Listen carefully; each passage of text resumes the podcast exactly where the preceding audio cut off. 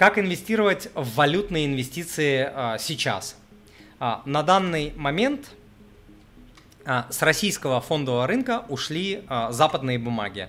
Ну как, они еще там криво-косо доступны, какие-то брокеры дают доступ, там где-то через какие-то дырки а, можно покупать на Санкт-Петербургской бирже какие-то бумаги и так далее. А, но в целом можно уже заявить, что западные бумаги а, недоступны для россиян, а, а даже если доступны, это такой риск, что туда лучше не соваться. Вот, это уже констатация факта.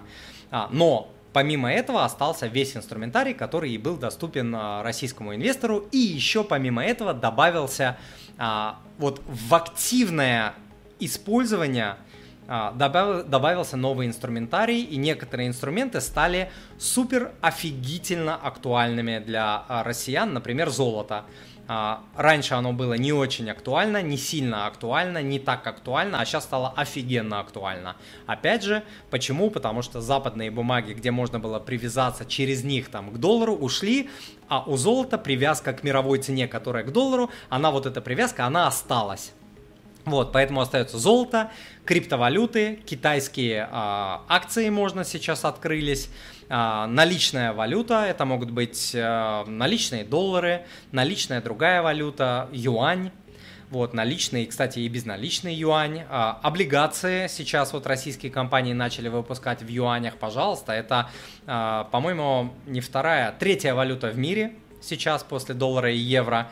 А, экономика а, Китая, она соразмерна американской, это вторая экономика в мире, а по паритету покупательной способности она уже обогнала американскую экономику и уже 14, а, 8 лет назад.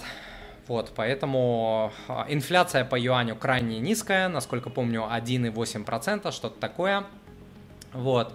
И, э, то есть, это такая серьезная, реальная история для э, россиян. У кого есть, э, как бы, кто готов рисковать, можно до сих пор инвестировать через зарубежного брокера. Тот же Interactive Brokers до сих пор открывает счета россиянам, но там большие риски. Но если вы готовы там сказать, окей, вот у меня капитал, не знаю, там миллион рублей, 1% я готов, или там 10 миллионов рублей, 1% я готов рисковать и инвестировать в американские ETF, и, пожалуйста, вот вам еще способ а, кстати, про все вот эти способы я как раз-таки рассказываю на своем курсе по инвестированию, который опять вывел на экран. Кому интересно, а, приходите.